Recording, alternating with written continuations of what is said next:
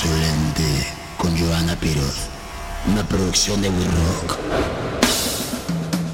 Este podcast se llama Insolente, es una producción de We Rock. Lo pueden encontrar en todas las plataformas.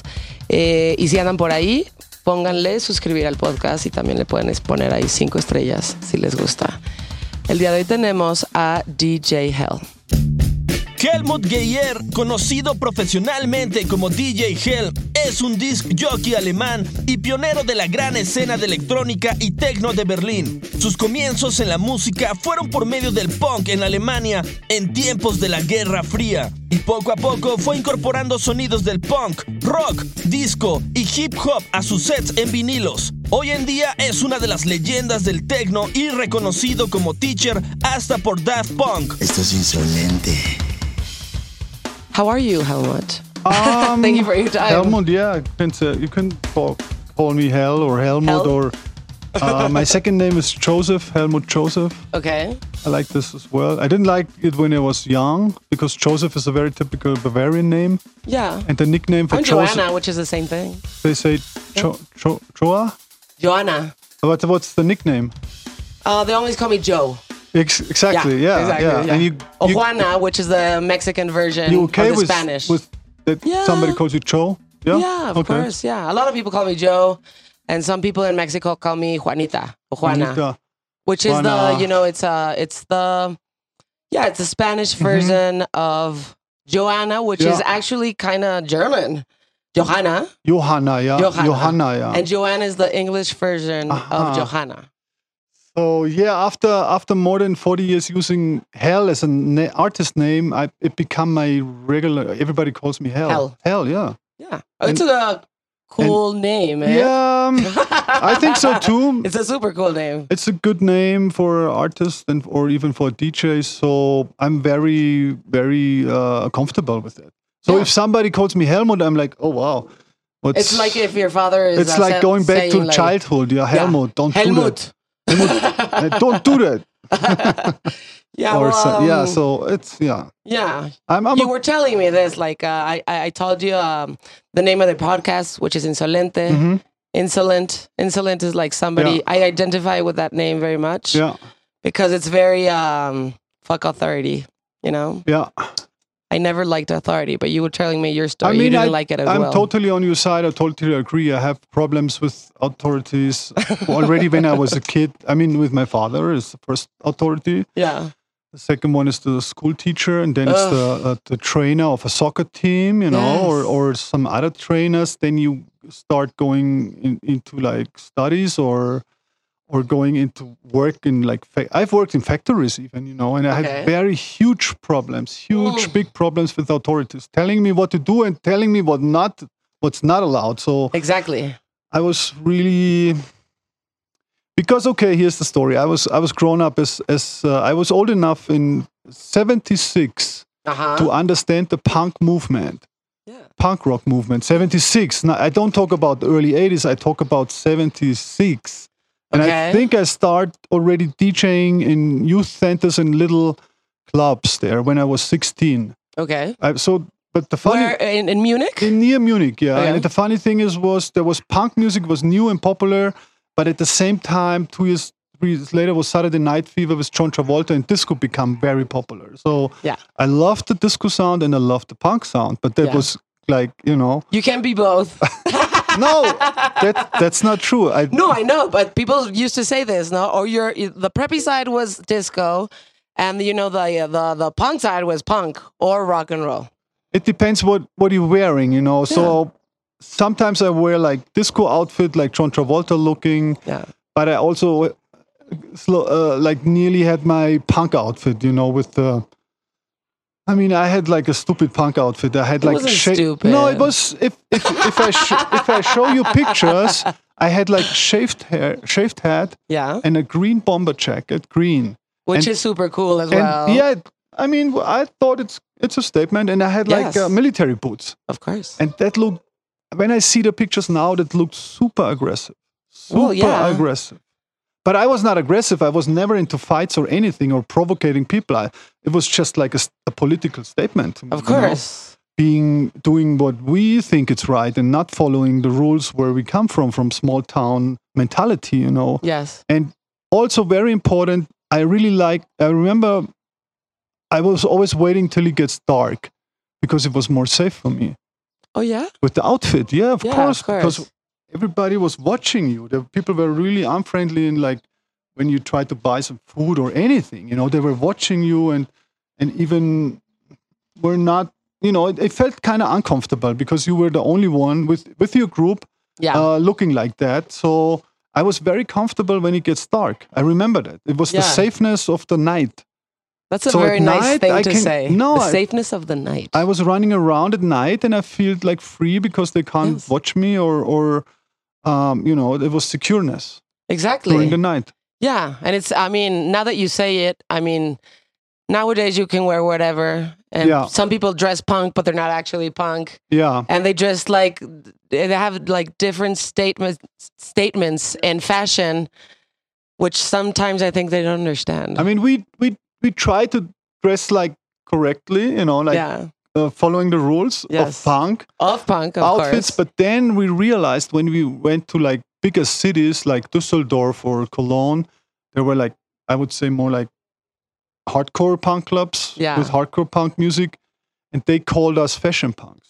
oh. yeah, They you're always you're always the softer version said, yeah, of yeah, somebody we were, else. we were like from a good, like uh, neighbor, not neighborhood, but from a good, like, thank you.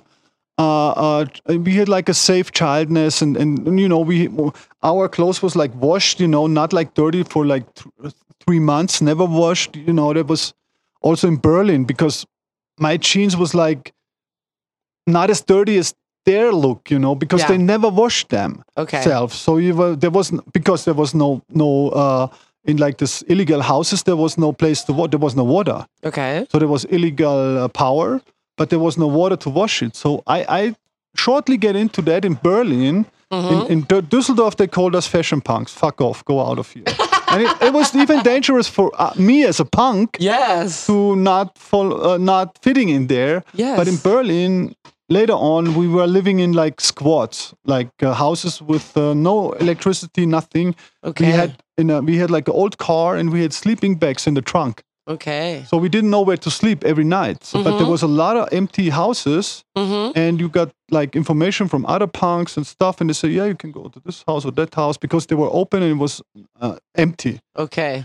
And uh, so we, we just went into the houses and put the sleeping bag on the ground Yeah. and slept in there. But there was no washing. So in the morning you get up and that's it. There was no cleaning or showering. Okay. So later on, I had like a, a not paying for rent, but I had like a flat with other punks and, and, and like wild people. Mhm. And we had the thing going to shower once a week. and we went to a, a, it's called a Schwimmbad. It's like a, a swimming bath for people who are swimming, you know, like training swimming or stuff. okay. Okay. Yeah. and yeah. you can put like a, a Deutschmark into like the shower, but it was just for five minutes. yeah. So it, would- you had to pay it in a in Yeah. like a Yeah. The coin thing. you put, coin uh-huh. thing, and it's like five. You know, it's five minutes and you, or two minutes even, and then the, then the water stops. and so we put the fifty cent was like fifty pfennig Uh-huh. there, and you have to you know you have to be prepared. Have a quick bash. Yeah, and then wash it, but the water was done after two minutes. And that was once a week Wow. to clean and shower. Mm-hmm. Only once a week. Okay. How was it? I mean, part of um, what I imagined, like inviting you over and talking with you, is exactly this. What people like me can only imagine it was like to actually be in the punk movement and you know in Europe, or to actually uh, see like everything that has happened in your career and in music and everything in a very important moment in time. I mean, you were there when punk actually happened, Yeah. no? And you've seen everything that's been from analog music to digital music to all the technology that um, Don't forget you can use. hip hop for being a area, DJ. electro area was I was happy to be a DJ during the 80s where all this like new genres were pumping up like house music, acid, Yes. electro, hip hop, you know, all these genres were there the first time and I was lucky to be a DJ and buy the records and play it in front of people. So Exactly. I, I had all this knowledge and information from the 80s. Exactly. Was, yeah. You've lived through everything. Yeah. huh? So So- you've been since uh, maybe your father was like, Helmut, uh, there, some girl is calling you on the phone. Are you going to answer? And now it's like uh, everyone like just texts you from here. But to live that, you know, that transition Yeah. from how technology has changed our life so much. I mean, I think it's interesting. I mean, back in the day, we had an appointment, made an appointment, or maybe on the telephone or the day before, Uh-huh. and that was the meeting point, and then you be there, and it worked. exactly. Or you had a meeting on the weekend, and Yes. this at that place, at that Mhm. and that time, you know, and it worked, and it was it was cool, you know, and and I knew where I gonna meet people Yes. because in night, in not, yeah, clubs or concerts, and you're gonna go there and meet them. There was no Mhm. other connection with with a mobile phone or anything. Exactly. You just uh, talk to them, or yeah, maybe on the phone, or maybe you make an appointment a week before. Exactly. Like We're we'll see each other at this at point, this- this, day, at yeah, this at that concert.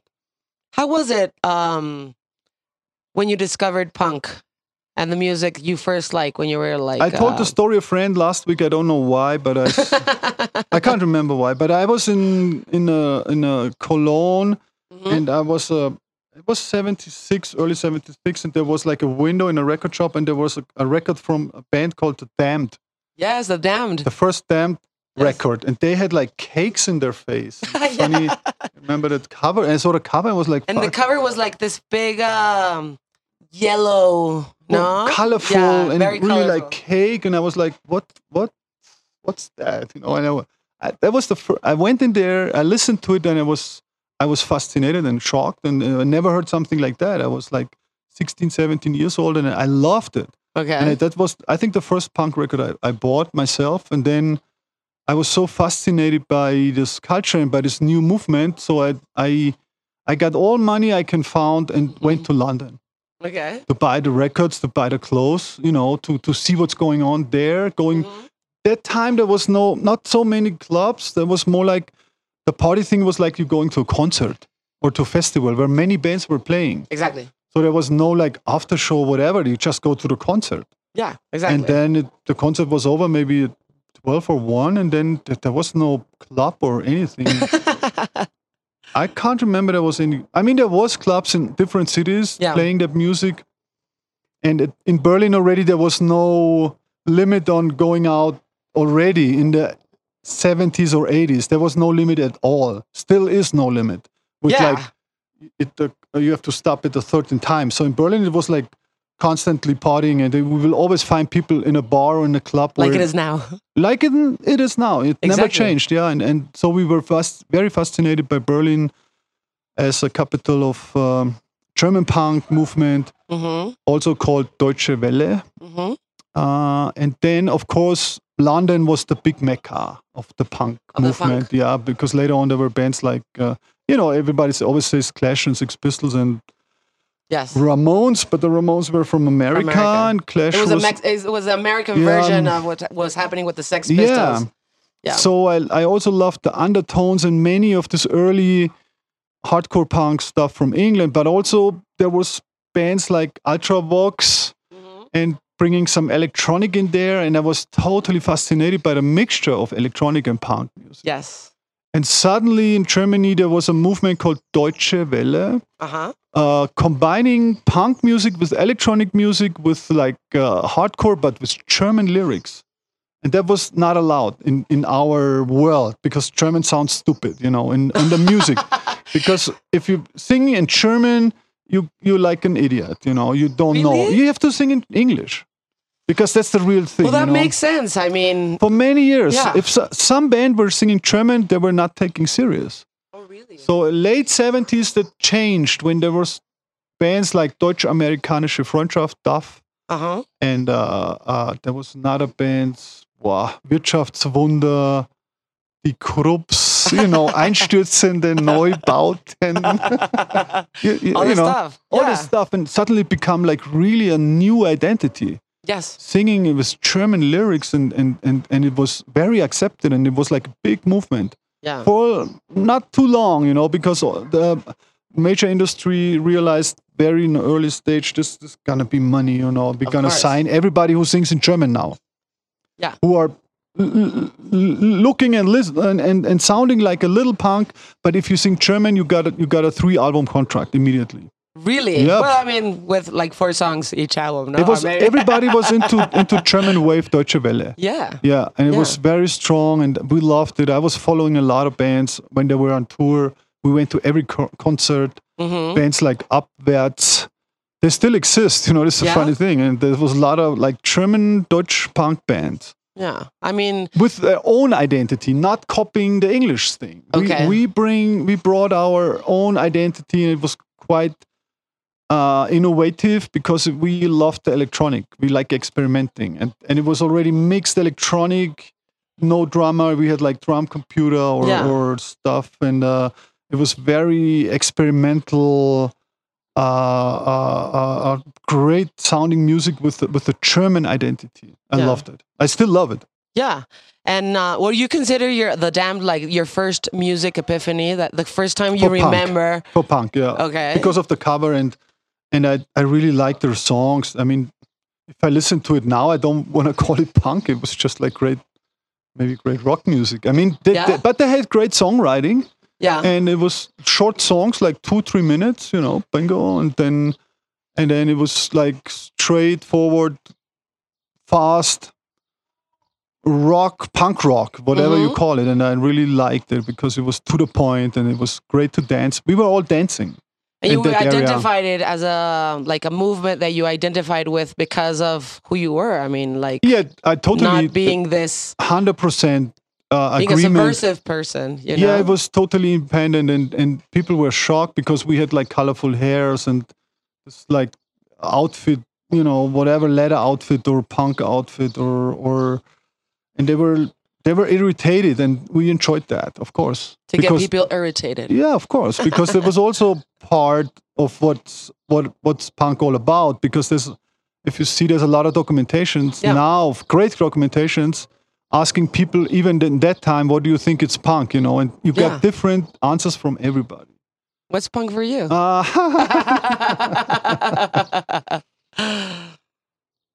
yeah, I mean, because I think, I mean, uh, I think, of course, punk like um, came out into the world as a as a genre. yeah no?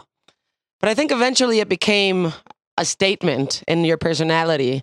And today there's another there are some punk bands. It's not as common as it used to be. But some people can just be punk, Yeah. even if they don't do punk records or if they don't. if they- some people can be punk while they do pop, yeah you know. And now I think punk is um is a personal statement. It's it's how you see life.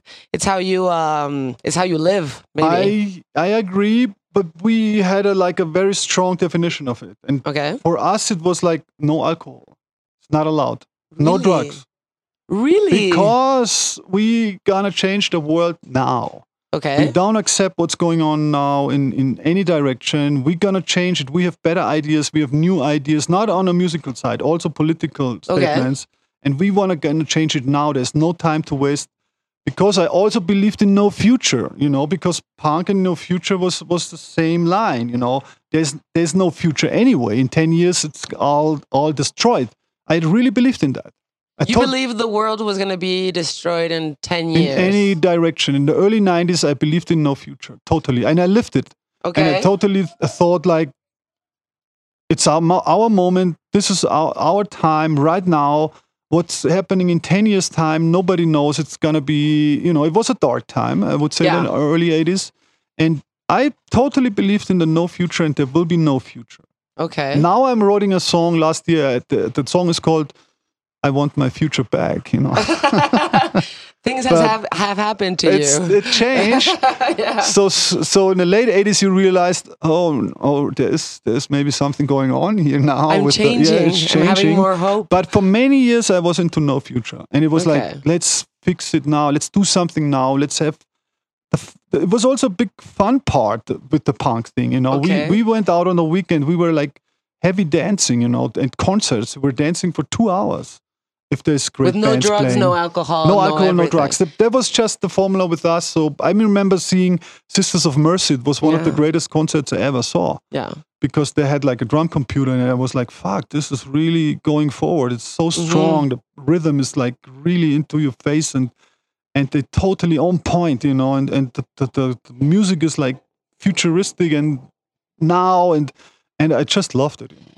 Does the um, non-alcohol, no drugs? Um, It was a Bavarian. it, it was. Uh, yeah. What What does it come from? Is it Is it because, because you needed to everybody be was aware drinking. was no, happening? everybody was drinking Oh, there. okay. But Bavarians Okay. love beer, you know, like Mexicans, they all love beer. So Yeah. we said, if you beer drinking, you one of these guys, you know. Yeah. You're the You're same. just common. You're just the same regular guy, Okay. love to drink beer. Now so I if you want to change something, if you want to go with us, you're not allowed Yeah. to drink beer.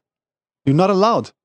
Oh, that it was more. It was not uh, the fact that you had to be aware of something. It was just like we're not going to be as um, everyone else.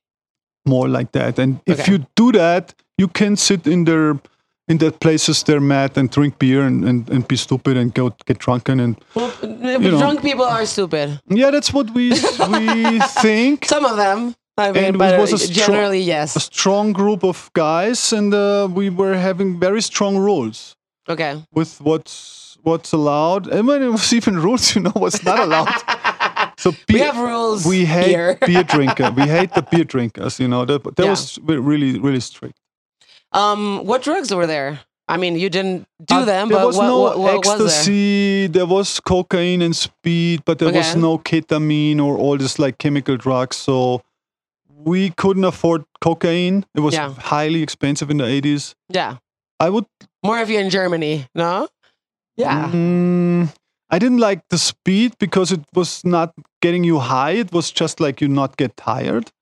Exactly. Yeah, and there was Yeah. no highs. You know, so no high. and with the smoking, a lot of people smoked, and it was also uh, uh, Yeah. uh, not allowed with us because it was the hippie drug. Yeah. And we were not following the hippie Yeah. formulas. So, and Yeah. when I smoked marijuana or, or or grass, I was I was already go to bed. I was tired. Yeah, that happens to me as well. I don't. so I don't. I don't. I was like, don't why should I smoke pot smoke it when. I'm ti get tired? You know, I wanna I wanna you know listen to the music or go to some concert. I don't need this stuff. You know. Yeah, exactly. So there was there was no drugs or no uh, uh, alcohol, nothing. okay. Seriously. Well, you were you were very young, and maybe um, you, you you since you didn't know what it was, you didn't miss it. Maybe no, no, we tried things. You know, you need to try because also there were uh, poppers. You know, where Oh, yeah. uh, uh, we had like in small bottles and stuff, and uh, and all kinds of stuff. But it, we couldn't afford it. We had no. I had no money. Okay. There was just no money. And when Uh-huh. I had money, I bought the records. Okay. Uh, the question was: Here's the formula. Mm-hmm. Should I go buy some food and drinks, or should I buy some the newest damned record? Yes. So you know the answer. I know the answer to that. yeah, I saw some um some interviews of you and something uh I mean, I love the fact that you say the that there was a time where you traveled to be a DJ, no? And you had these huge boxes of vinyl records and this was the way um you know, DJs at that time traveled. You just had a a bunch of records and you had to go from city to city with Yeah. all this no and uh and just travel with all your records I mean, I was not the only one. It was the only way to present this music. So Yeah. I even had not one record. I had cases. I had two. How many records did you have at that time like more In a box, there was like uh, 80 to 100 records, and that was for me not enough. So I started Yeah. getting a second box, and the box was out of metal. yeah so there was two boxes, and you have stuff for you know like what you're gonna wear on the weekend, and it was pretty heavy carrying this all around the world from Japan to maybe to Mexico, also to Mexico. I played here in 2000 already. Hmm So that I was here with my my record boxes. It was the regular thing, you know. You you bring it everywhere in the world, put it in a- in on the flight, hope, praying that praying that then nothing happens to there's them nothing happens, and you got it, you know, because a lot of time there were security checks and they leave it at the airport, and you wait there for hours. i hours. mean i would die if that happened to me It happened a lot of times. Yeah. So we were always standing there praying, please. Yeah. I need my record. Uh, wanting to see your, you know, your vinyl case come in the carousel all, all the the luggage went out and there was not nothing from the record. So sometimes they brought it to like overweight on the other side. It was always but uh, I I I was never complaining because everybody was with the records and Yes, there was no. CD or USB stick, so we were carrying records. I mean, for some people, that's normal now. I mean, I, I, I, I, I'm a, I'm a selector, and I do, I play some of my music, Mhm. and I mean, there's no other way for me than just uh, carrying like a big box of records I mean, wherever. I did a trick. I I cut out the covers. I just put it Oh. in a white uh, in in in in a sleeve. Okay. So no covers because the cover you can put 30 more records in a box. so even already when I went to the record shop and and bought the records, I throw away the covers. really? Yeah. If there was a really great cover, this was 12 inch, mostly 12 inch. There was no albums or anything. It was 12 Yeah. Okay, I get you. So it was a hole in the middle and it was black or white or Okay. So it wasn't like uh, maybe the damned you you kept, but not the, the some other. cap, yeah, exactly. This like 12 inch uh, imports or, or record sleeves, I throw away. I left it at the record shop yeah. and I put it in black or white inner sleeves. okay. So I can put 30 more records in this big box. Yeah.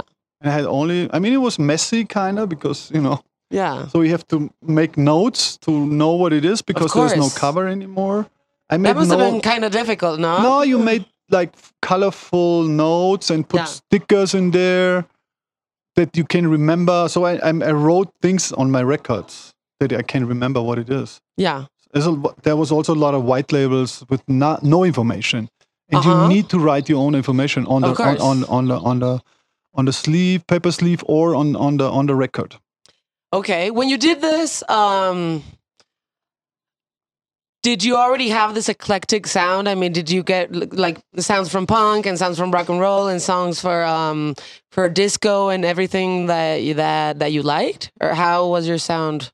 Uh, my original Then- DJing was or DJing uh, culture was like playing everything you want, you know, Okay. from uh, ska music to to punk music to dub reggae, Yellowman. You know, I played Yellowman, then I played a Madness record, then I played um, Bananarama.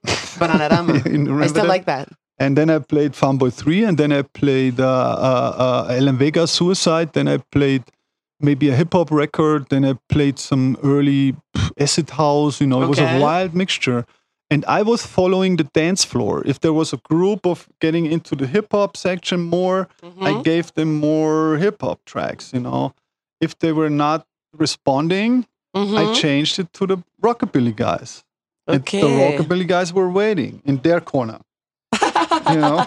so I played some uh, Stray Cats, whatever, yeah. and then they came. They were waiting for the for starting their action because they had like the rockabilly said. Re- everybody had its own kind of dancing moves and really strong performances Okay. on a dance floor. yes. So if there were a lot of them that night, I, I really had like a half an hour section for the rockabilly guys. So Okay. and then I changed it to like uh, maybe the hip hop guys or or or who what else the the reggae guys, you know, and then there was the ska guy. The ska was really good with the dancing, you know. So Yeah.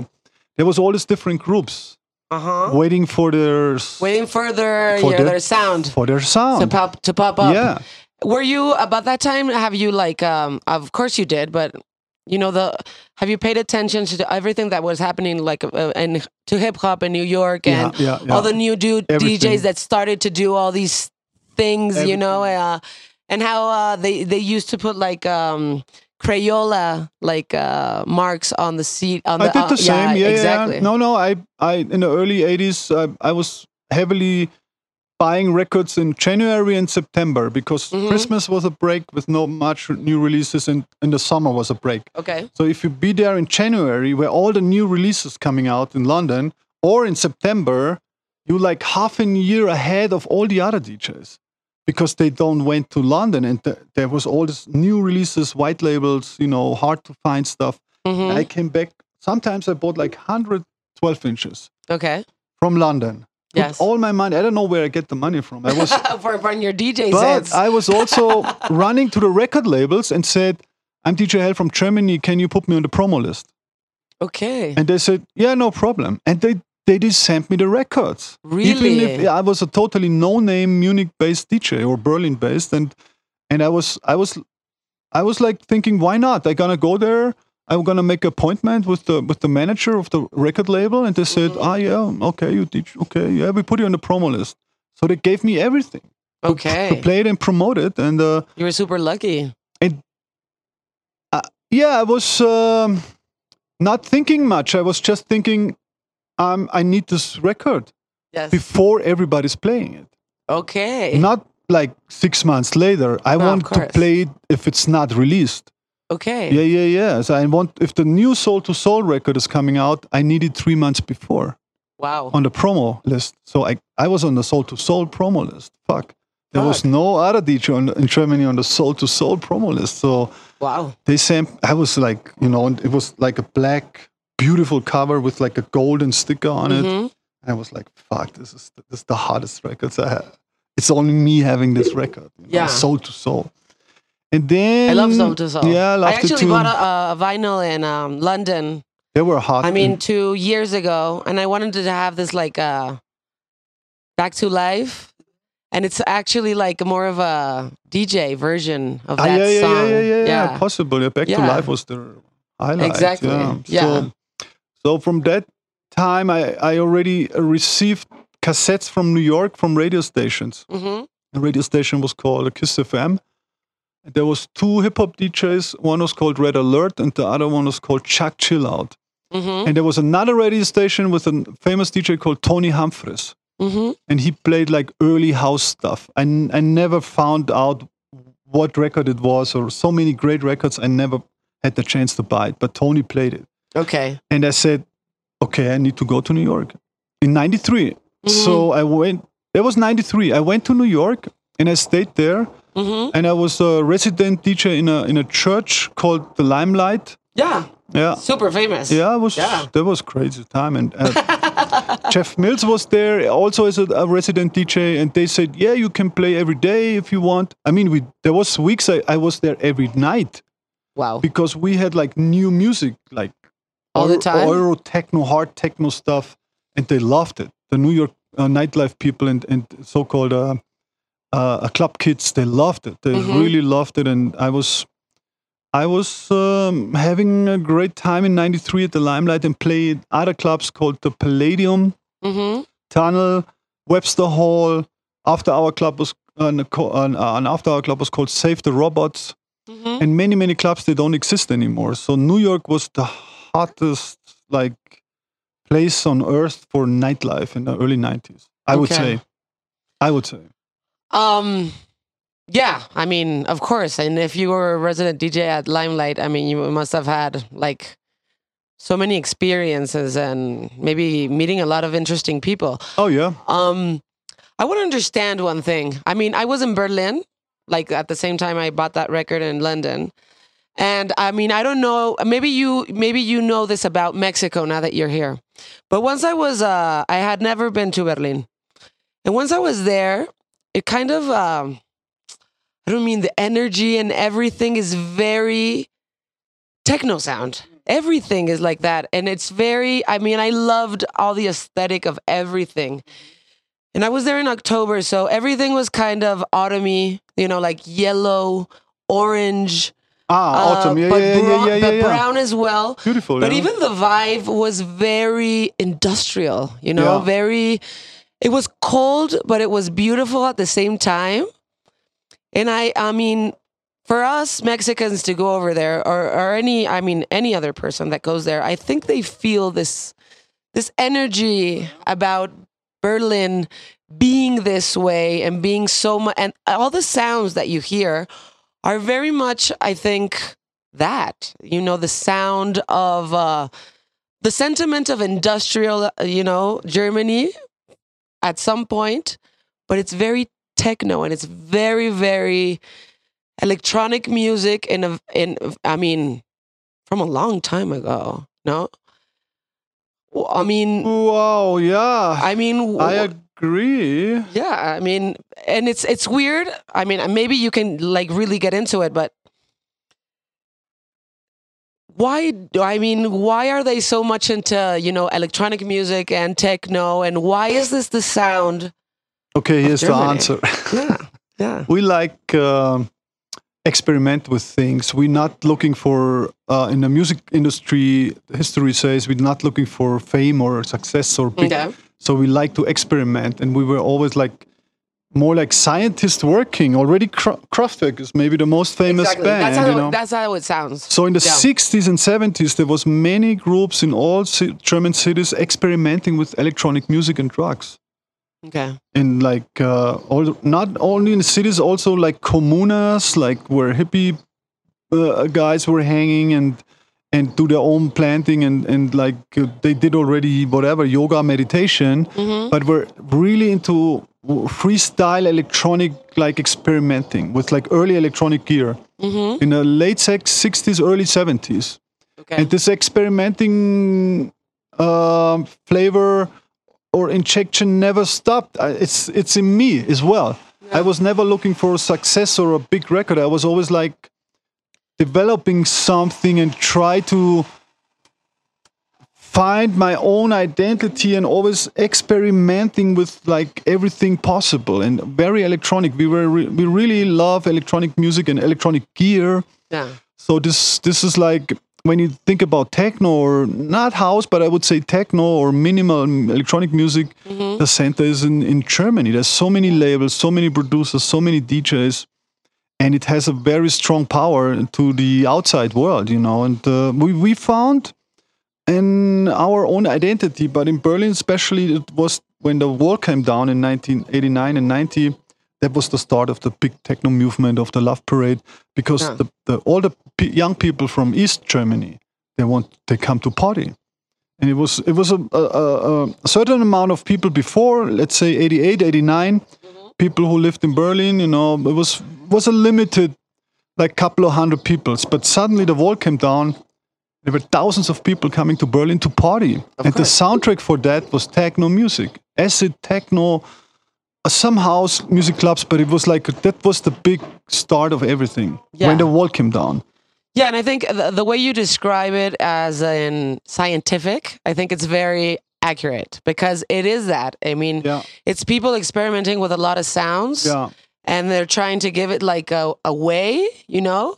But that's how it feels. It's it's um it's that. It's, it's kind of scientific with an edge to it and very fun. it's still when you think about the mecca of electronic music or nightclubbing is still Berlin. You know, we when I go outside or or and see other cities and and how they party and what's their limitation, it's like I really think they they don't know what's Yeah. what's the not what's the real deal, but they don't know No. how it was in the '90s and how it kept in Berlin. You know, this like way of doing your party, organizing the DJ lineups. You know, non-stop partying from Friday to Tuesday, and and uh, and um, yeah, like. Uh, I mean, do you do you think the war had something to do with the fact that nowadays you go to Berlin and there's nonstop party? I mean, some clubs you don't even know when time is passing, but there's because uh, there's absolutely no windows, or you you you will not know when it's day or night unless Yeah, you look to your uh, at your clock or your phone, which is not allowed, by the way, and. uh it's just nonstop, and it's like we don't want to leave this, you know. It's like it's. I thought it it was like kind of uh, the sentiment of making up for the times where you couldn't do that. Uh, there's new rules, you know, or new ways of partying because the, the one big issue was you get the Berlin gets too much attention, and there was a lot Uh-huh. of cheap flights. It was called the the cheap uh, uh, uh, uh, what's the airline called? Uh, Now, now it was like a couple of years ago. uh huh. Uh, uh, easy EasyJet. EasyJet ravers, EasyJet, the yeah. EasyJet rave party people. they come to Berlin with with a very cheap flight. They eat, you don't even book a hotel because you party the whole weekend and Sunday Exactly. night or Monday morning you go back to where you come from. exactly. And there was a, a big issue because there were too many tried to go in the club and the Berlin uh, like people or crowd or like partying community don't want to party with the tourists. Exactly. That's was it's That's still that's why it's, a so difficult to get inside It's a huge Berghain and No, Sisyphos no, no, and no, no. everything, or no? No, no. Um, that's okay. You can go if you behave normal. Yeah. But uh, uh, there was a big issue because people standing in line for hours, for eight hours. It's cold and raining, and they they try to go in there. But I know Sven, the guy from uh, Berghain from the Doors, Sven Marquardt. He's pretty. He gets pretty famous also for his photographs. He's a he's a great artist, and uh, he says it's there's no formula or anything. If you stand in front of him, that's the moment Okay, and he thinks yes or no exactly. but he will not tell you so he he makes this sign it's okay. Yeah, and this side step away. Even if you've been there for eight hours straight. Yeah, yeah. It's like go away step away. So he said and i totally agree. He says it's just a moment. If he he's Okay. checking you if you're not overdrugged or not too nervous or not trying to uh, uh, uh, bring up some something extraordinary just behave normal and be be as you are whatever and be cool. Be, be cool, not overacting, and then you inside, you know. Yeah, But he he's it's very important to to have the strong door uh, door policy because inside Berghain everything is possible, yes, and the extraordinary become normal yes, inside. yes. So there's things happening they shouldn't, you know, be recorded. That's also why there's yeah. no photos I think allowed. that's I think that's eh, that's so super people okay. feel free and uh, do whatever they want, and they Yeah. do. And uh, it's, uh, uh, it's it's the fascination about Berghain. It's impossible to get inside, but when you're inside, you, you just enter a new world. You never Yes. saw things like that before in your life. yeah, And everybody's dancing, and there's the greatest music you ever heard, and it's like you don't want to leave the place anymore. You Yeah. know, do you feel home? yeah. And I mean, I think the the um, the phone thing where they just put like a thing in your camera, no, a sticker, so you don't take uh, pictures. I mean, it's okay, but I think it's I, I think it's fine. I mean, sometimes you go to shows, um, not necessarily DJ shows, but any show, and people are watching the th- the show through their phones, and they're not actually being there. And that's that's ridiculous. I mean, it's okay if you just like take a picture or whatever, and it's and it's quick. But some people are just like too. They're so needy for approval of other people to say, "I like your video" or "I like the, your lifestyle because you went to see this Yeah. person," and they're not actually even watching the show.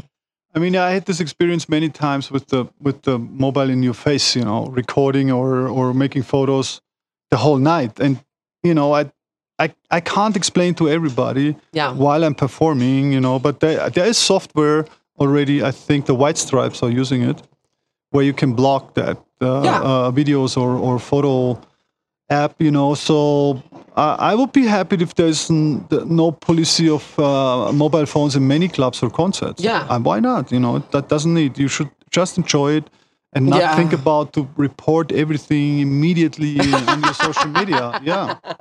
Yeah, actually, um, Jack White. I don't. I don't know if he did it with the White Stripes, but okay, is because it was some time ago. But uh, at his shows, he does um, like say there's a no uh, phone policy because I, that. want you to actually Yeah. watch the show, and if you want, uh, you know, like um, some other stuff, we'll give it to you through our uh, record rec- label by the record. or by the record, but you don't have to show people that you were at a show because you weren't actually there if you're just filming it all the time with your phone, no?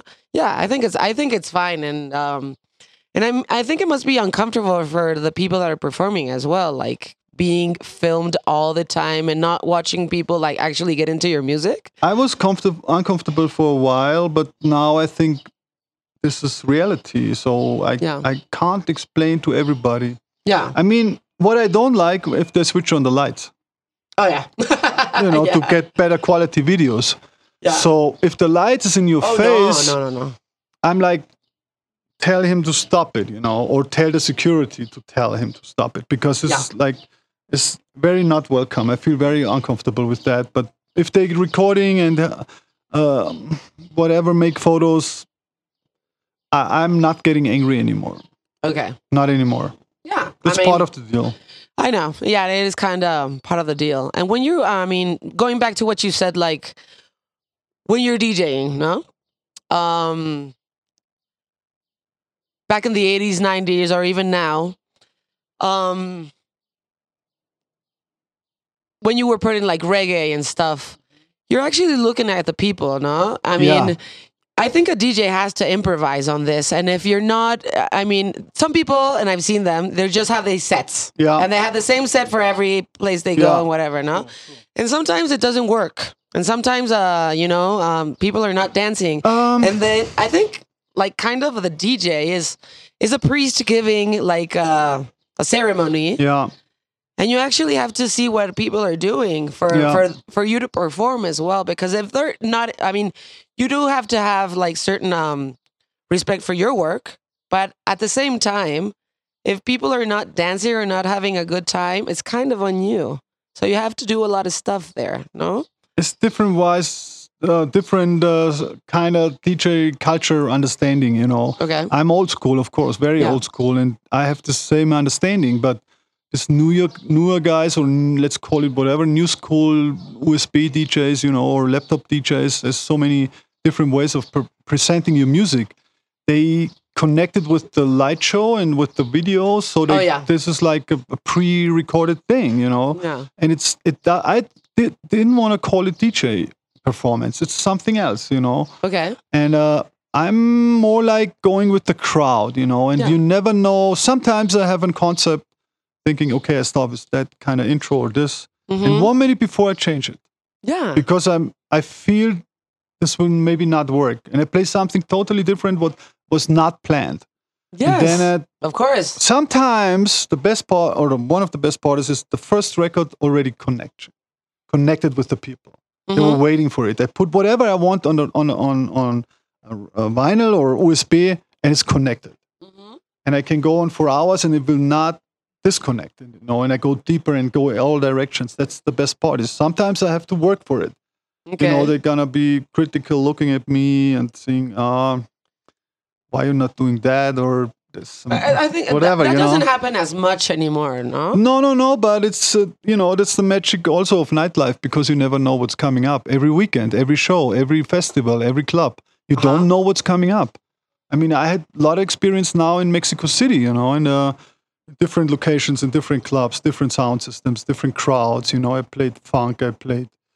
Uh, I didn't play Lulu. I don't know why. I play, didn't play Sunday Sunday. Uh, okay, but I played all the other stuff, uh, all the other clubs, and I had great experience because people were really digging it and really loved it, you know, and Mm-hmm. and, and they remember when I played in 2000 at the Zocalo, Yeah. and it was a free party in front. They say 40,000 people, maybe. I mean, If if the maybe more, no? maybe more. No, the Yeah. next year, 2001, I played at the Plaza de Revolución, hmm and they say there was 80,000 people. Yeah. And I have the understanding, and what people tell me, they still remember that. I mean, this is 20 years ago, more, 21 years ago, I performed here in front of many people, but they still remember. Yeah. And uh, and um, I have a great reputation here in Mexico City, and that's why I'm here. I didn't know that my reputation is That like, on- high. and that level. I was like surprised, you know, because I mean, I, all during these years, I was coming back to Mexico and played with a lot of promoters, and I played in Tulum, of course. I played in Playa del Carmen, and yeah. I played in Monterrey and and, and Guadalajara, everywhere, you know, Mhm. and, and uh, I made my ex- my um, experiences, and uh, and it's changed to what I know 20 years ago. Of course, of course, Yeah. there's a lot lot of things happening here in the electronic music scene. It's totally exploding. Yes. It's the biggest thing here. I was surprised that you were um, living in Mexico, and I saw you last Saturday at a restaurant with Aleph. He's Yeah. so Aleph is so cool, and he's so he's great. Yeah. And uh, agree. I don't know. I don't know if I was making that much sense at that time because I had a bunch of wine and I had a, like a no, little bit of shrooms. To be honest, this right. but uh, then I we I was surprised that you were here. Like, really? What is what's going on? what's what what's DJ Hell doing living in Mexico City? yeah, yeah. What what is he doing living in Mexico want City? the answer now for that? Yeah. Okay. I yeah. mean, I mean, I suppose that you have uh, uh, the weather is fabulous, no, in Yeah. Mexico all the time, which is great. It's good enough for me. I mean, I now would it's come hot. to. People are hiding. Yeah? They go, already go with sun, like uh, uh, umbrellas around, you know, because it's too hot now. I think during the day. I like, I like, I like this kind of hot. I think it's I the best of- days in Mexico. Of course, I love the weather, Yeah. and I thought what to do in the pandemic life, you know, and where I was not allowed to do any shows and any parties for two years, Yeah. eighteen months in Europe. I Mhm. was fucked, you know, I, Yeah. I- and and it was like limited. Everything I built up many years, you know, there was suddenly everything stopped, and I said. Yeah. I will not accept it again for this winter. You know, I've already tried last year, Mhm. and uh, but I had a lot of productions, and I released a new album Mm-hmm. in Germany with a painter. His name is Jonathan Meese, Yeah. And his old mother. She's 93 years old. So I went to the studio with them, and it was released during the winter. So I had to. I thought I had to be there to do promotion and marketing interviews. So I want Yeah. to. I wanted the record is doing well and get noticed. So. Mm-hmm. The funny thing is because it was very not commercial uh, project, but suddenly it was number 12 in the official top 100 uh, uh, album charts. Yeah. And the coolest thing I remember, we were in the uh, top 12, and behind our release was Dire Straits and ACDC. so I thought, I, Okay. once in my life, I beat them, you know, some album from ACDC. There's a many albums they never get out of the top 100. Yeah. But I was, I think ACDC, Dire Straits, Bryan Adams were all behind. Wow. No, we nobody expected, you know. Yeah. It wasn't. It doesn't mean it's big sales, but it says for the moment people like to buy your album, you know. So I stayed in in uh, Europe during the winter, not allowed to do any shows, and I was Yeah. thinking I need to leave this country. yeah, of course. I need to need leave. And to a lot of people came to Mexico Yeah, many, because of the pandemic and because in Mexico, um, well, the government doesn't care. I mean, and Yeah. uh, to be honest, we don't care either. I Yeah. mean, if you want to take care of yourself, like don't leave your home, wear a mask, do everything. But um, we're very social people and we love music and we Yeah. love doing stuff and Yeah. everything. And uh, it, it came to a point where we didn't care anymore. You know, like Yeah. uh, let's do stuff and let's we have to see each other. We have to party. We have to do this, and um, we have to get things going because uh, we can't just stay in our houses. And Mexico is a place that let you um, and let a lot of foreigner, foreigners come over and uh, and live that lifestyle. No. And uh, I mean, live in a beautiful, super interesting city like is Mexico. City. Mexico is a very powerful city, Yeah. and um, I did a mistake. I didn't learn Spanish good enough, so Mm-hmm. that was the first mistake I did. and the second mistake, I was I living in Roma Norte. Yeah, It's too much tourists. too much. Too much. I'm. I don't feel like a tourist, you know, because I'm. I'm involved in many things here, Mm-hmm. and if I see all these American tourists every day, I don't like. I don't like it anymore. Oh, really? I really. That's too much. I mean, I used to live in Roma, and I moved because of that. Because It's too it was, much. It's too much people. Yeah. and it became too much. Um, I mean, it it, it, it got so. Uh, You can call it like it is. It's a hipster place. yeah. Yeah. and you know, I like the the thing what we call in Mexico barrio. Yeah. I like going to the store that is owned by an old lady Yeah. that sells her own stuff Yeah. because you're helping her family. yeah. I like going to the, you know, the little things that are owned by small businesses Yeah. where you can actually talk to people and it feels and if it's Yeah. it's not gentrified. So um, I had to move to Juarez and I'm very happy This area, there. yeah. Here. No. Yeah, but it's Yeah, yeah. it's it's like more close to downtown Yeah. and it's still very barrio, Yeah. no? But um, Roma got too big. Condesa and Roma for me got too big. I agree. And I, I, I, I don't like it. I didn't know about it, and I agree. I don't like it as well. Aleph told you to move to Roma Norte. Yeah, with some friends, they say this is beautiful, and you have all these cafes there, and it's very like. It's very But beautiful. sometimes it's like Europe or anything, and you know, I don't Yeah. have to go and come to Mexico City to live in Roma Norte. You're right. That's You're totally right. That's not Mexico culture or Mexican. Exactly. It's something, you know. I mean, it's beautiful. It's parks there, and it's easy living and stuff. But uh, for me, it's overcrowded and it's too much tourists. Yeah, I get you. I feel. I That's mean, I I, feel, also- I, I, yeah. love. I, I love meeting like people from other Yeah. countries. Yeah, Um, but I still love the authentic places in Mexico, and that's where I actually go. No, um, That's what I try for next winter because I'm back in Europe in the summer for the festival season, yeah, and I have a lot of things going on, productions, and so I'm planning to come back in October. But I will, I will maybe go to Acapulco first mm-hmm. because this is like, it has like this magic yeah. 70s Oh history. yes, of course. And I Yeah. found out, I didn't know, I found out there was a club in Acapulco in 74. yeah. It was called Tequila A Mhm. And there was the first DJ worldwide who was mixing vinyl records with like uh, a homemade, self made uh, DJ equipment. The Okay. equipment was not on the market, but he said, I need this mixer, I need this turntables to speed it up.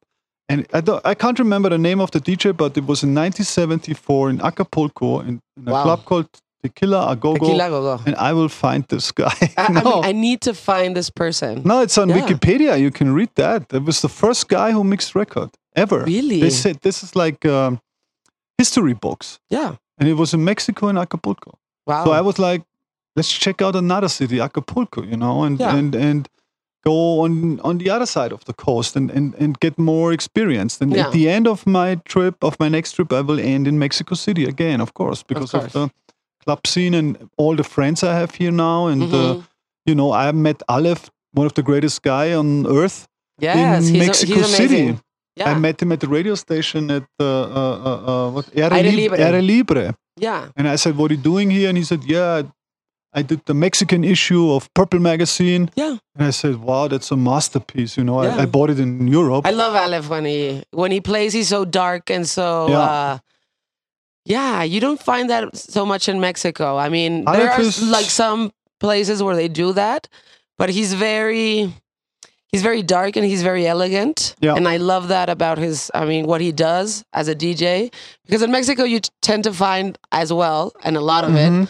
It's a. It's also very predictable, you know, and. um I don't know. Like it's, it's I don't know. People are not experimenting, you know, and they and they go for the safe thing. And I know you're gonna dance with this, and I'm gonna just put it this, and it's very, it's very easy. And it's very, uh, you know. I have the same experience with a lot of Mexican DJs here, and they Mhm. should not do it. You know, Yeah. I don't think this is very art- artistical way of thinking. I know.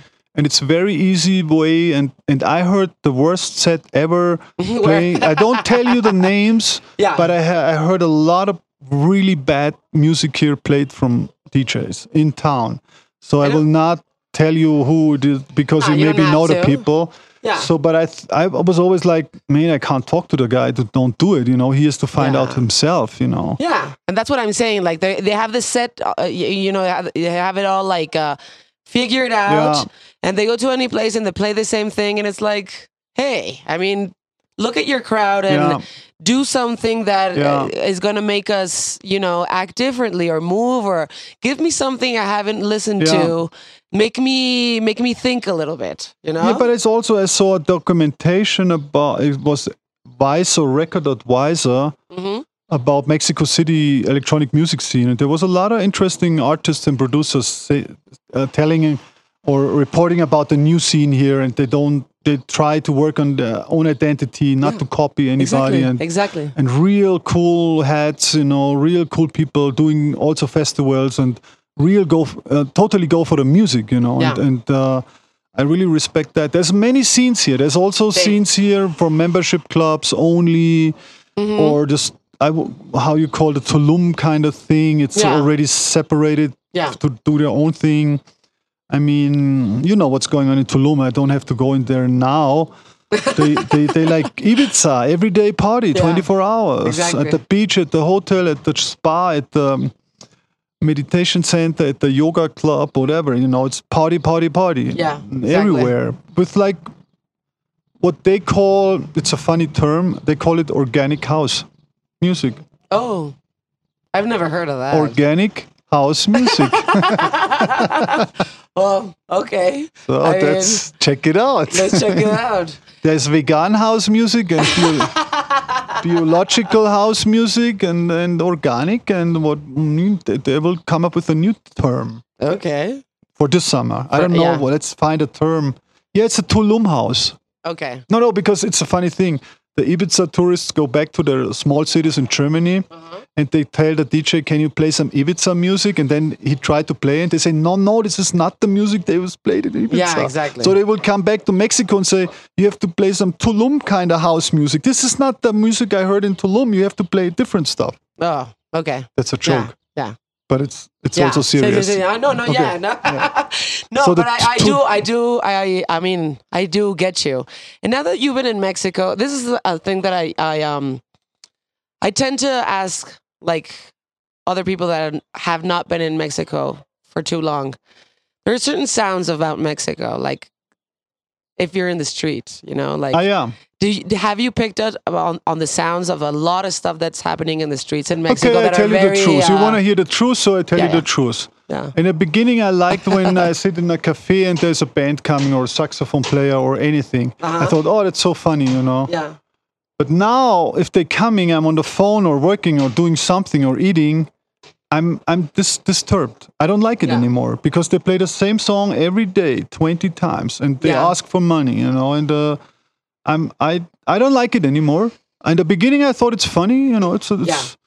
and the, it's the other noise on the street where they where they whatever Yeah. selling Selling stuff. furniture and, and uh, or buying furniture. Yeah. They're selling food. They're selling whatever. It's, It's very noisy very place, noisy, no? loud. And I thought, in ten years' time, this will not be allowed anymore because it's it has this old school attitude. But they're going to the street, and when you live in Roma or in a city, it's very loud, twenty four hours, yeah. Screaming. I'm selling Everything. or buying everything. Absolutely everything. And I also thought it's funny in the beginning, you know, the first couple of months, you know, this is this is this this is how it, how live how life goes on. But now I'm I'm disturbed. I, d- Mm-hmm. Okay. I don't like it anymore. And have you picked up like beautiful sounds, like from music or stu- uh, stuff that From you the really streets? liked? Um, no, no, no. I mean, like anywhere from Mexico. I met a lot of you've liked. great uh, new guys, unknown people in Monterrey. Mhm. They a DJ played a track, and I was like, "Oh, what's what the fuck is that?" And he said, "It's my new track, unreleased. I will release it." Okay. And there's another guy, two or three guys in Mexico City. I found producers, Yeah. pretty unknown, but I will also release it. Okay. They do more like uh, indie, electronic, kind of Italo sounding. Mhm. And so I asked them to go to the studio together. So we worked on some tracks together already. It's also gonna be released. Okay. So I found a couple of interesting DJs and and and uh, music producers here Mm-hmm. in Mexico City, Monterrey, and and I'm searching for more. I mean, I one DJ Nadine uh, gave me. She's in the in the uh, a gay and lesb- lesbian scene here, and she gave me an USB with like 150 tracks from Mexican producers, and Wow. and it was a lot of great stuff. Uh huh. And um, most of the stuff were like not, you know, not on an international level. Okay. But I picked out one guy is called AAAAA. Oh, yeah, Gabo. Yeah, it's amazing. Gabo Barranco. and there's many guys really working on top level. The other guy's called uh, Zombies in Miami. Mm-hmm. Then They're there's, very good of course well. the biggest one is Rebolledo, and there's many. Rebolledo is Yeah, amazing. there's many, many, many. Yeah. Uh, I mean, this is not new talents; they're already there. I mean, Yeah. the funny thing with Zombies in Miami, I thought they're from Miami. and they said, "No, we're living in Berlin. We live in Berlin since ten years, and now we back to uh, what they where they live, Monterrey or somewhere. I thought they're from Miami. no, that's just just their name, and yeah, they, they- I mean, if you're, that's what in Mexico. I mean, you have to like. It's not good to say, but when you're good at something, you have to move to the place that actually does that that, Yeah. that kind of music. Like jazz musicians in Mexico, I mean, they're like three because there's not a big jazz scene, so they have to go to New York. And Oh, yeah. and if you're into techno and electronic Yeah. music, of course you have to go to Berlin because Mexico does not provide a platform that could actually impulse you to be this international I artist. totally realize that. I Yeah. agree, but that's the point where to start doing something Yeah, like that maybe. for Mexican artists, Mexican producers. I mean, I will release them on a German label, you know, on my own Yeah. record company, and they will get attention. But there should be a booking agency, there should be a publishing agency, there should be a uh, uh, a record label, very strong, out of Mexico, you know, Yeah. and, and collecting this this uh, uh, uh, big amount of great talents. You know, there's Yeah, many of of, them. Yeah. Many, many, many. Some don't maybe afraid of showing it, you know, or whatever. But No, I found mean, I found many people who are really talented, not only on a DJ level, also on produ- production level. yeah, I mean, Mexico has, a, I think, a very big talent, music wise, producers, uh, musicians, uh, everything. But it's sad to say that Mexico does not provide, you know, all the elements uh, worldwide. a music, uh-huh, a musician needs to to really, you know, thrive Yeah. their career. Now you're more uh, inviting the Europeans, you know, Yeah. or American talents or or superstars, whatever, you know, every day. Yeah. But I think there should there will be a strong Mexican movement with this new electronic scene here. And it, it should be it should be taken care now. I mean, hopefully many people working on that to have like an agency with like Mexican artists. Also bring it to Europe Yeah. or bring it to America. You know Yeah.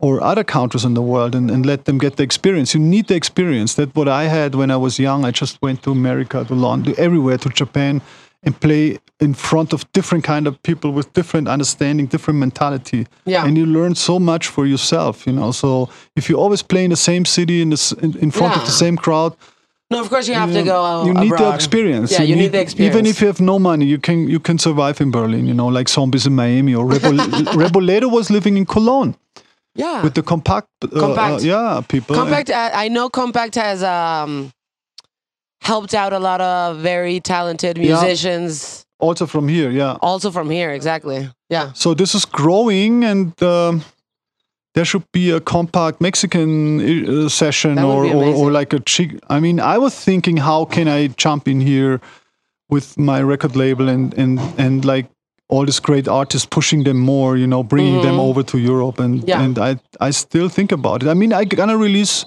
two of Mexican artists Yeah. On Gigolo Records, and I will of course invite them to Berlin and Germany Yeah.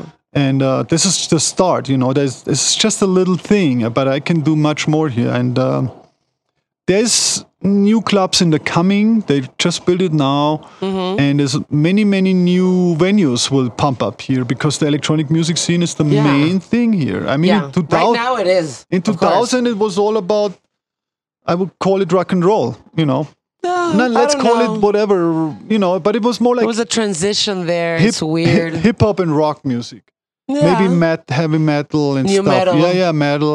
But all the it, shitty stuff that came in between. but it was not. It was yeah. It was not DJ music or house or techno music in 2000. Yeah. Not not really.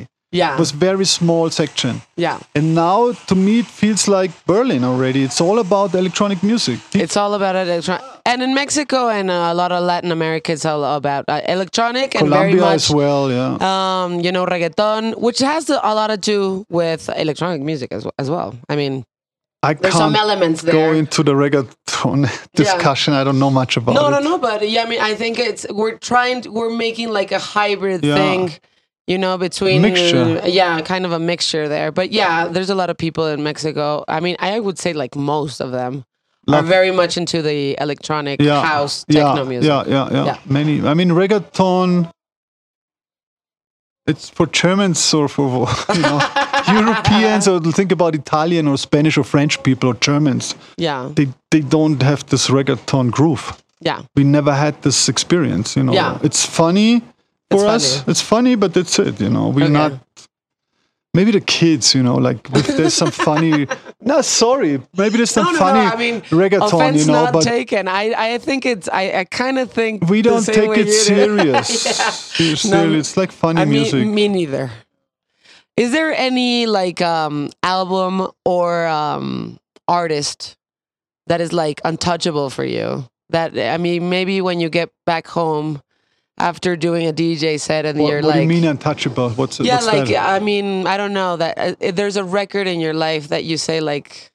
I mean, this is amazing, and I know you're. You you you you you once said like Okay, you really like yeah, the Beastie Boys and Jimi Hendrix and stuff. And is there something that you like listen to frequently or has been with you Okay, all in, your in, life? in '96, I said I gonna start my own business, and we are the Beastie Boys in techno music. yeah, exactly. You know, so I thought what they doing with Grand Royal, with the magazine, with the with the clothes, with the music, with everything, with the video, with the art. I gonna do it in the techno business because this is not there and it Yeah. needs it. You know, Yeah. we need something like that, and I did. You know, and it was very successful. Uh, and the Jimi Hendrix thing, I sampled him on my last uh, record, and the song is called Jimi Hendrix. And uh, I sampled his last interview done in a hotel in London, Yeah. and he was there with his German girlfriend. Yeah. And he had an interview drinking some tea, and he said it's like a difficult time for him, and he don't know what the future brings. He has to stop and think about everything Yeah. and I sampled that and made a song out of it. And it's, um, I think it's one of the best songs I ever did, thanks to Jimi Hendrix as well, because it's his voice. I mean, Yeah. I just took it, you know, because I thought I really respect him Yeah. as much as I can, and I, I want to pay, you know, mm, attention to him and, and give it, give it. You know, I didn't know it's the last. It was the last living interview because he died the next day in a Yeah. hotel room. Yeah, so I thought Right there at his house in, in his flat in London, which is actually a museum right now. So I thought I gotta bring some of this vibe and what he tried to say that he's kind of he confused and difficult situation in his life and he don't know what. So I felt the same way. I thought like why not saying it, you know, with Yeah. Jimi's voice and uh, and when you talk about untouchable thing, to me it was always Kraftwerk. Yeah. Don't touch it, you know. But but suddenly they were asking me to play, open their concerts or do some museum shows together with them and and pay respect to my music so they came to a lot of DJ shows I I was playing That's great. in Düsseldorf and I I was able to meet them and talk to them and and we become very familiar uh, like not like friends but really like trusting each other Yeah. so I thought I I would be very happy if they give me their sound banks Mm-hmm. from the 70s and 80s stuff that was never released and i will make my version you know Okay. from this material because there were s- there were scientists you know Yeah. looking for great sounds unreal never heard sounds you know sound uh, design you know Yeah. and uh, and i would like to i heard they gave something to Juan Atkins Mm-hmm.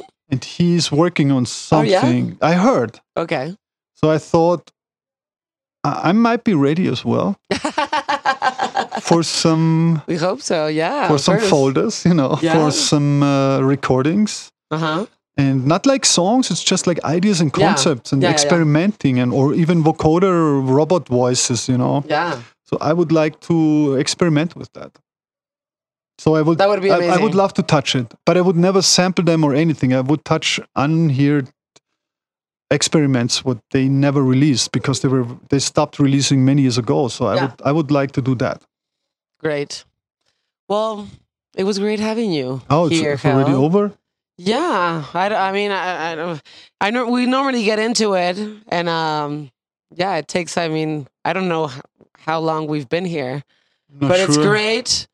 Um, thank you so much for your time. You're very interesting. I mean, There's It's so great what many you do. stories. So, So many, many stories. stories. So many more well, stories. thank you for giving us some of your stories and for being Some, here. yeah, some real stories. It was all real. All Yeah. happened. All happened. There's many more. I will do a document. We'll we'll keep on like talking No, you will. We un- will. uh, until you go back to Germany. Is it? yeah, in a Okay. couple of weeks. But uh, there will be a movie about my life. Oh, really? Hopefully, I mean, we have a lot of original Hey, recordings and That's um, great. There's a movie about my life. A documentation. No, not, not a lot of people can say not with actors. No, it's it's a documentation. You know, No, that's amazing. collect 40 years of nightlife. There's something for Wow. 90 minutes. You know, So. Of course.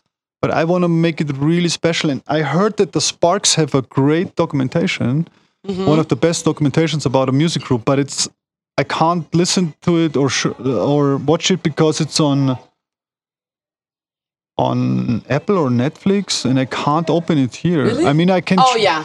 If you have like you have to have um, you know, a Netflix thing from the you know. I have the Mexican it- Netflix It's uh, connection. Yeah, yeah, yeah, yeah. So they yeah. not allowed me to to listen uh, to watch it.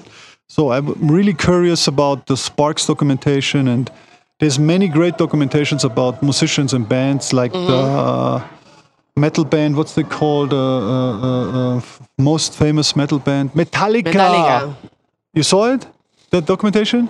Um, I mean, I I watched one. Yeah. I mean, I mean, there's I maybe mean, more. There's- yeah, there's a lot of stuff. I love Metallica, but I think I stopped listening to them in the 90s. No, but I mean, I still like it, and even like it more when I saw the documentation Yeah. because they were had really big troubles inside the group. yeah, I know that fighting Yeah, and- of course. and All I, the I- I- struggle, yeah, I yeah. loved when the singer said, uh, "You know, we we have 40 songs here, and everybody make notes what should be on the album." Yeah. And at the end, were four people in the band, and I think there was four songs where they all agreed Mm-hmm. from 40, whatever, kinda.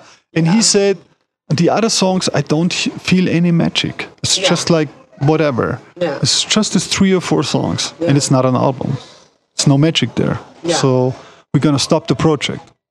For a while. I mean, they stopped it for a while, but then Yeah, I mean, yeah, I love them until the Black Album. Uh-huh.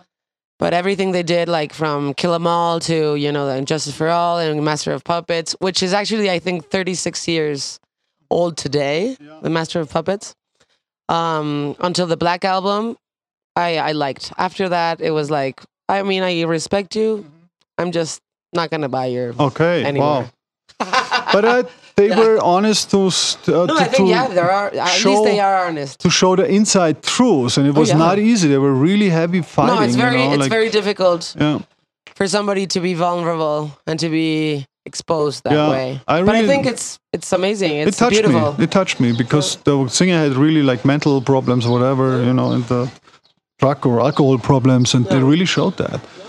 And uh, I respect that. So I want a documentation about my life that shows me what I'm, uh, what I am, and what I did, where I come from, and what what's happening now. You know, not just like all the big things that happen, whatever.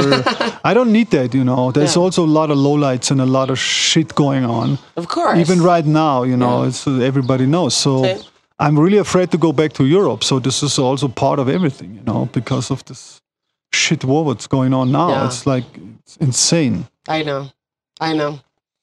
But I mean, we'll expect you here when you come back. And thank you so much for your time and your stories and your voice and your music and everything. Thank you for being here. Thank you for having me. Okay. Este podcast se llama Insolente. Pueden encontrar un eh, episodio cada viernes. Está en todas las plataformas. Es una producción de We Rock. Y si andan por ahí, suscríbanse al podcast. Esto es una producción de We Rock.